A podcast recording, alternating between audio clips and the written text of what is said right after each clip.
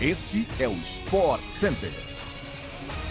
Um bom dia para você, fã do esporte. Chegamos com mais um podcast do Sport Center que vai ao ar de segunda a sexta-feira, às 6 horas da manhã, além de uma edição extra às sextas à tarde. Eu sou Luciano Amaral. E não se esqueça de seguir o nosso programa no seu tocador preferido de podcasts. Lembrando que o Sport Center também chega diariamente na TV ao vivo pela ESPN no Star Plus. E hoje são três edições, 11 da manhã, 8 da noite e 11 horas da noite. Vambora, que tá começando mais um podcast do Sport Center.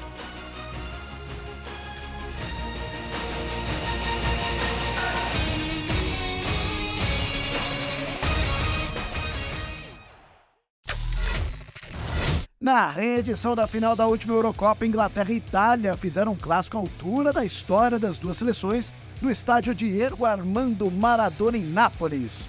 No fim, melhor para os ingleses que dominaram o primeiro tempo e seguraram a pressão italiana na etapa final para vencer por 2 a 1 na rodada de abertura das eliminatórias da Euro.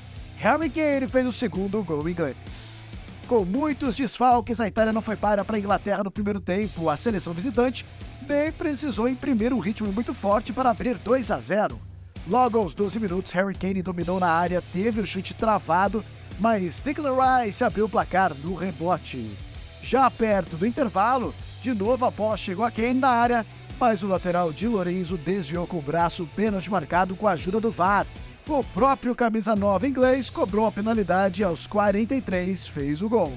Portugal não deu chances para azar e estreou nas eliminatórias da Eurocopa com uma goleada por 4 a 0 sobre Liechtenstein nesta quinta-feira no estádio José Alvalade em Lisboa.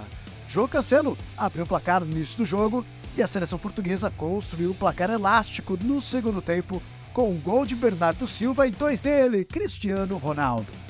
O Fã do Esporte acompanha o futebol de seleções na tela da ESPN pelo Star Plus, com a transmissão da rodada completa das eliminatórias da Eurocopa às 4h45 da tarde. Cristiano Ronaldo alcançou de forma isolada mais um recorde em sua carreira nessa quinta-feira. Em campo por Portugal na partida contra Liechtenstein pela primeira rodada das eliminatórias para a Eurocopa, o atacante de 38 anos tornou-se jogador de futebol com mais participações por seleções nacionais com 197. A conta considera todas as seleções masculinas e usa dados oficiais da FIFA, Antes, o português estava empatado com Bader Almutawa, ex-atacante do Kuwait. Cristiano igualou a marca de 196 quando saiu do banco de reservas e participou da derrota para o Marrocos nas quartas de final da última Copa do Mundo. Cristiano Ronaldo, que iniciou sua trajetória por Portugal em 2003, também é o maior artilheiro da história das seleções nacionais, agora com 120 gols marcados, com os dois anotados diante de Liechtenstein. Ele disputou cinco Copas do Mundo, cinco Eurocopas e uma Copa das Confederações, além de eliminatórias e amistosos. No top 10 de jogos por seleções, outros dois europeus aparecem e são Sérgio Ramos da Espanha e Buffon da Itália. Como comparação, Messi tem 172 partidas pela Argentina, 4 a menos que o italiano, décimo colocado do ranking. Na seleção brasileira, o recorde é de Cafu, que tem 142. O atacante Harry Kane entrou de vez para a história da seleção na Inglaterra nessa quinta-feira. Após marcar de pênalti diante da Itália pelas eliminatórias da Euro, o jogador do Tottenham superou Wayne Rooney e se tornou o maior artilheiro da história do English Team com 54 gols. O detalhe é que Kane, de 29 anos, precisou de 81 jogos para atingir o recorde, enquanto Rooney, já aposentado, alcançou a marca em 120 partidas. Harry Kane foi artilheiro da Copa do Mundo de 2018 e é também o maior goleador da Inglaterra em mundiais, com oito gols. Em meio à pausa por conta das datas FIFA, uma bomba pode agitar o futebol alemão. O jornalista Fabrício Romano e o jornal Bild afirmaram nesta quinta-feira que o técnico Julian Nagelsmann foi demitido do comando do Bayern de Munique há oito dias do confronto direto contra o Borussia Dortmund no campeonato alemão. Ambos já apontam o alemão Thomas Tuchel como substituto.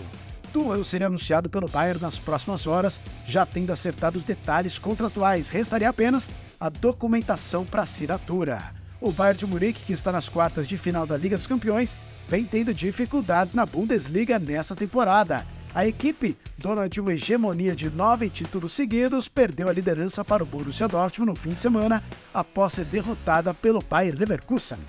Depois da derrota, Nagelsmann foi duro ao dizer que o Bayern deixou o nível cair na partida e chegou a dizer que viu o time ser preguiçoso em campo. As duras palavras foram endossadas pelo diretor esportivo bávaro, o ex-jogador Hassan Salihamidzic, indicando o suposto apoio da diretoria. Dessa forma, a demissão pegou de surpresa até mesmo os jornalistas que cobrem o dia a dia do clube alemão. E assim chegamos ao fim de mais um podcast do Sport Center. Voltamos ainda hoje com a edição extra que traz a programação do final de semana. Até a próxima, Fã Sports!